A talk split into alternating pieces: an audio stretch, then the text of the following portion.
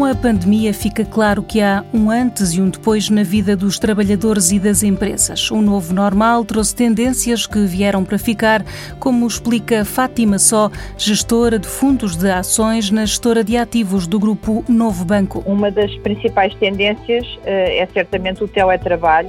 Antes da pandemia, estima-se que cerca de 85% das pessoas nunca tinham estado em teletrabalho e com o confinamento, 42% passaram a trabalhar a partir de casa.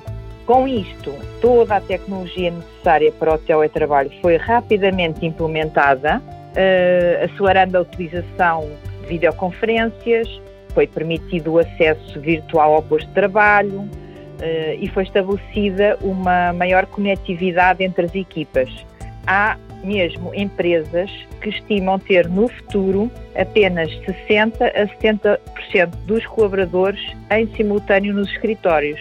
E outra tendência é seguramente o comércio eletrónico, que acabou por crescer de forma exponencial com a pandemia, permitindo uma antecipação de 5 anos nesta aceleração, porque sabemos que muitas lojas físicas tiveram de encerrar ou, ou diminuir a lotação de clientes no seu espaço, ao mesmo tempo que, da parte dos clientes, passaram a preferir as compras online. E quais as eh, consequências do teletrabalho, focando-nos aqui no teletrabalho, para a realidade das empresas? Para a maioria das empresas, eh, eu diria que a produtividade dos colaboradores aumentou, uma vez que não existem perdas de tempo com deslocações e as pausas acabam por ser menores. Sabemos, no entanto, que esta tendência é utilizada sobretudo para quem trabalha em escritórios ou escolas ou universidades, ou seja, setor de serviços.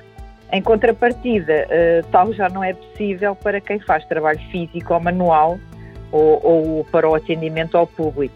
E outra consequência do teletrabalho poderá também ser uma menor criatividade ou inovação nas empresas, pois as equipas acabam por discutir menos em conjunto alguns temas ou ideias que poderiam dar origem a novos produtos, uma vez que estão a trabalhar em separado.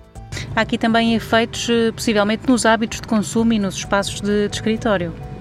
Há alterações, pois com uma menor deslocação de pessoas, existe claramente uma diminuição forçada na utilização de transportes públicos, e os restaurantes e lojas nos centros das cidades acabam por ter menos clientes.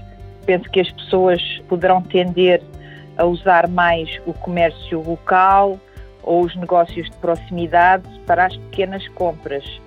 E sabemos também que as viagens, quer em lazer, quer em trabalho, acabaram por passar para segundo plano nas escolhas dos consumidores. Eh, já nos espaços de escritório, penso que deverá haver uma menor pressão para a sua utilização. Cada vez mais as reuniões acabam por ser feitas por videoconferência, quer entre as equipas, quer com clientes e fornecedores. No próximo programa falamos da relação entre investimento e emoções. Um programa da TSF e do Novo Banco que dá respostas que abrem portas.